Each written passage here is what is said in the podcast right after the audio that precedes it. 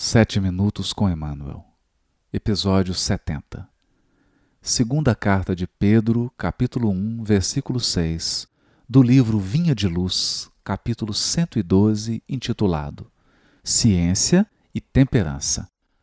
Ao conhecimento, o autodomínio, ao autodomínio, a perseverança, à perseverança, a piedade. Segundo Pedro, capítulo 1, versículo 6. Comenta o benfeitor.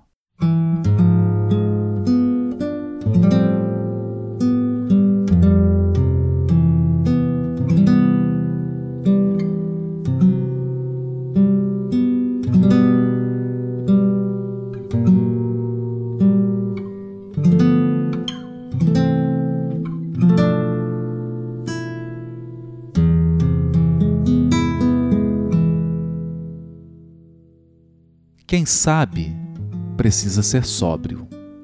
Não vale saber para destruir.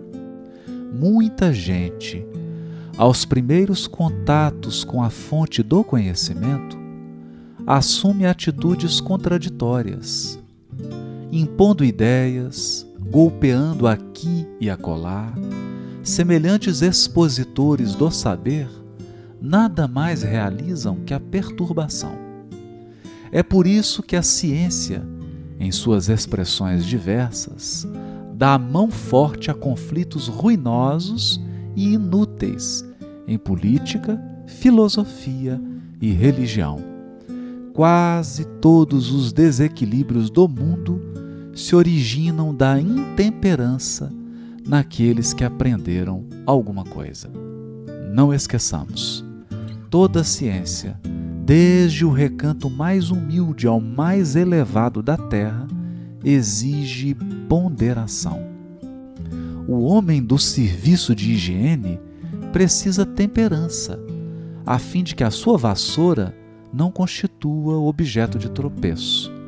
Tanto quanto o homem de governo necessita sobriedade no lançamento das leis, para não conturbar o espírito da multidão. E não ouvidemos que a temperança, para surtir o êxito desejado, não pode eximir-se a paciência. Como a paciência, para bem demonstrar-se, não pode fugir à piedade, que é sempre compreensão e concurso fraternal. Se algo sabes na vida, não te precipites a ensinar como quem tiraniza, menosprezando conquistas alheias examina as situações características de cada um e procura, primeiramente, entender o irmão de luta. Saber não é tudo, é necessário fazer. E para bem fazer, homem algum dispensará a calma e a serenidade imprescindíveis ao êxito, nem desdenhará a cooperação, que é a companheira dileta do amor.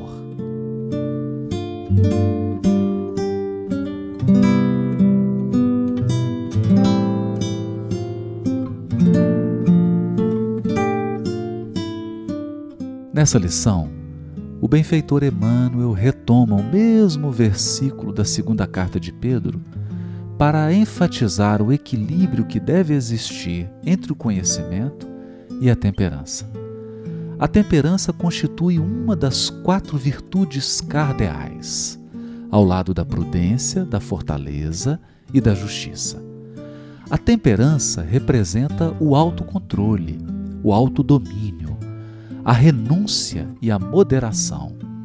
Implica domesticação dos instintos, sublimação das paixões, moderação dos impulsos e apetites abrindo caminhos para a sobriedade e o desapego.